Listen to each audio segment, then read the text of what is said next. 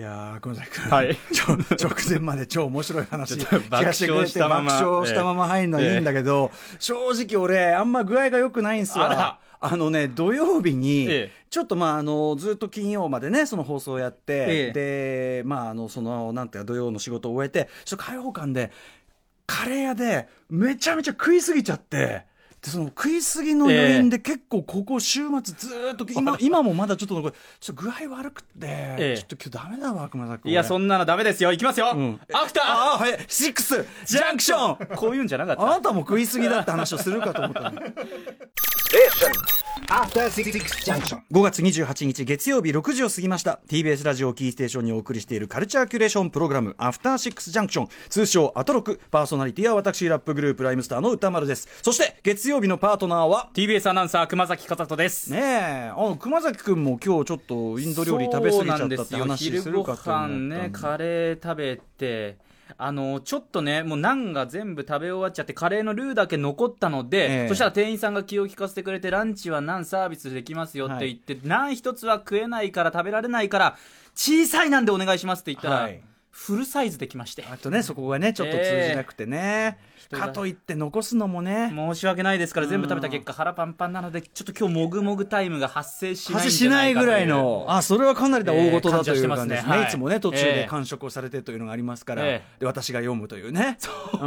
ん。いやだから、ダメですよそのいい年したおっさんと、まあ、はい若者もねやっぱ食いすぎなんてので具合悪いなんてよくないですから。よくないですねうんええということで2人ともなんとなくなんとなくだるい気分を まあ3時間ありますから。腹の子がだるい気分をね、お腹の調子が3時間経てば戻すんじゃないかと戻るんじゃないか戻す戻しちゃダメですよ戻すっていうとお腹の話で戻すってあんまりお腹の調子が戻るあ、ええね戻る具合が良くなって回復するとそうねあのこれであのカロリーも消費しますし、ね、そうですねえーそういうことですよ、ちなみに私今日の昼も寄せばいいのにあのさっきついさっきこの近所のまたインド料理屋行っちゃって好きですねしかもこの今日あれでしょザ・コンサルタントスーパーサタナンゴマシンさんのね、えー、最後8時台後半のコーナーあの先週ね、うん。そういうカレーがっていう話カレーもいただききましたけど、はい。まあ、今週もまただからその本ちゃんの方のね、本ちゃんのカレーをお持ちいただくことになると思うんですけど。またカレーはいかって話なんで、大変ですから。カレーばっか食ってる場合じゃないということですけど、ええでそんなねカレーばっか食ってるね男子2人の前にですね、えーここにね素晴らしい雑誌「えー週刊プレイボーイ」というね雑誌が本日発売の置かれておりまして、えーこの中にですね、まあ、火曜日、ねはい。えーアフアフターシックスジャンクション、えーパートナーでもあります、えー宇垣美里アナウンサーのですね、はい。えーグラビアがこれこれがあるから宇垣さんずっと何週間か前かな撮影があるからっていうんででダイエットしなきゃっつってあそう。食べんのをずっと我慢絶食してるんですよ。宇垣さんそれダイエットで絶食はよくないよとか言いながら、えでそれ撮影終わったんでってもうバックバック食ってましたけどそういう努力が。努力を経てのこのグラビアが載ってるわけですよ。いいですね。でなんか聞くところによると熊崎君は、はい。まあ「週刊プレイボーイ」非常に愛読書であると。愛読書です。し宇垣さんのコラムとかもね、うん。毎週、ね文章素敵ですよ。ええ見てますけれども。非常にグラビア好きなんてこと聞きますよ。いやーねこれプレイボーイで見てみると、えまず、あのー白間さんっていうこの NM NMB48 の方が、まあ、グラビア、水着のグラビアやっていて、はい。もう本当に AKB グループのはい。グラビア番長と言われる方が、まあ、トップに乗っている。ねすごいでその次、うん。うん次。あの小倉優香さんっていうもうこの1年ぐらいで一番来てるグラビアアイドルの方が、はい、はい、力入ってますね。て。あの確かスパでも相当ページ割いて、あそうですグラビアやってましたね。小。倉さんも最近写今真集も出してはいっていうのが来て、来てからの、次のページに TBS アナウンサー宇垣美里が。うん、しかもこれ表紙の字なんかこれ大倉さんより字大きいぐらいですいやすごいことでこれ快挙ですよ TBS として。まああの社として。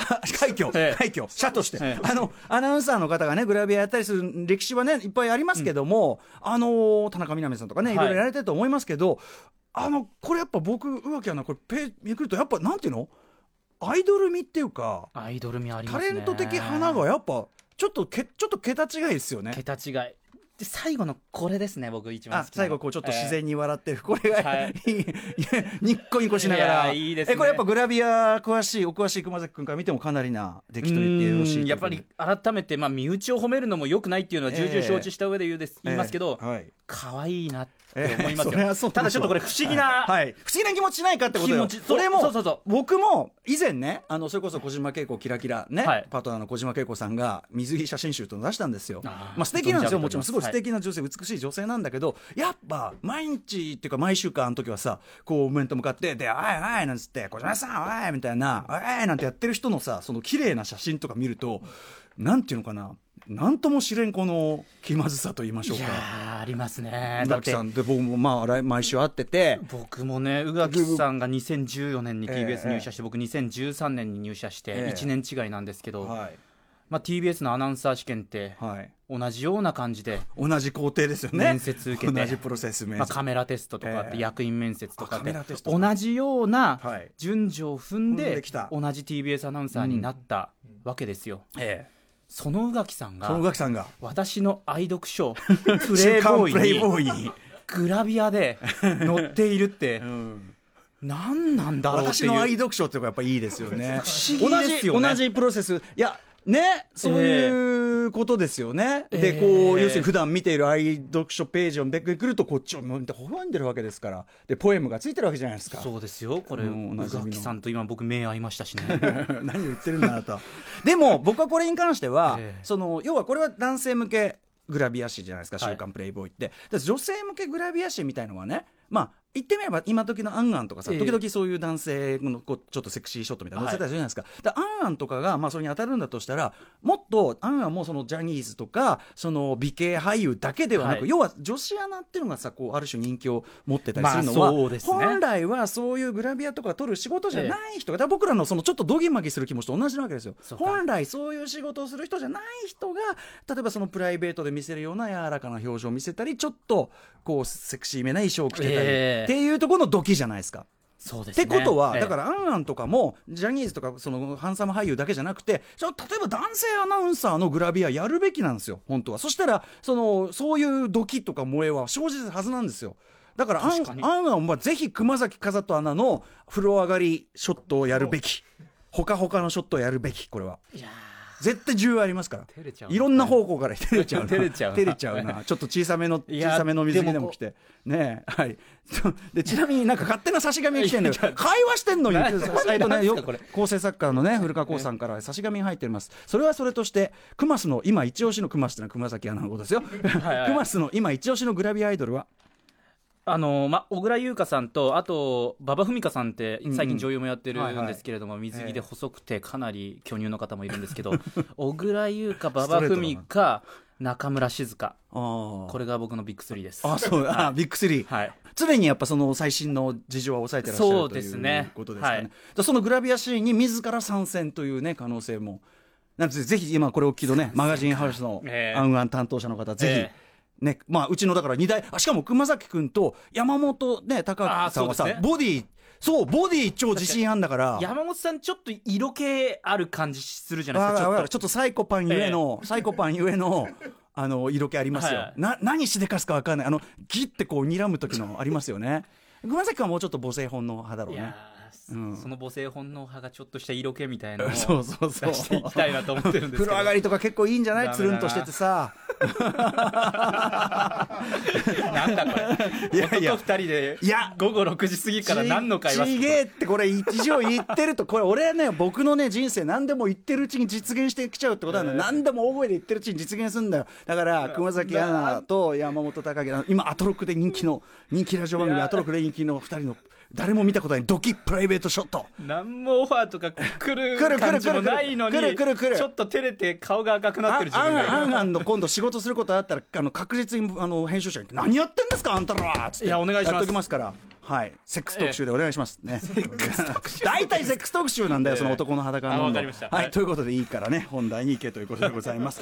さあ、それでは、えー、本日のアフターシックスジャンクション、これのメニュー紹介です。えー、6時台はこの後すぐカルチャー最新レポートのコーナーです。今まで散々スマホをバカにしていたのに、いざ自分が手に入れたらすっかりスマホ付け。古いテクノロジーをバカにして見向きもしない、そんな俗物の歌丸さんにこそ聞いてほしいトピックをご紹介。えー、今日のヒントはですね、レコード。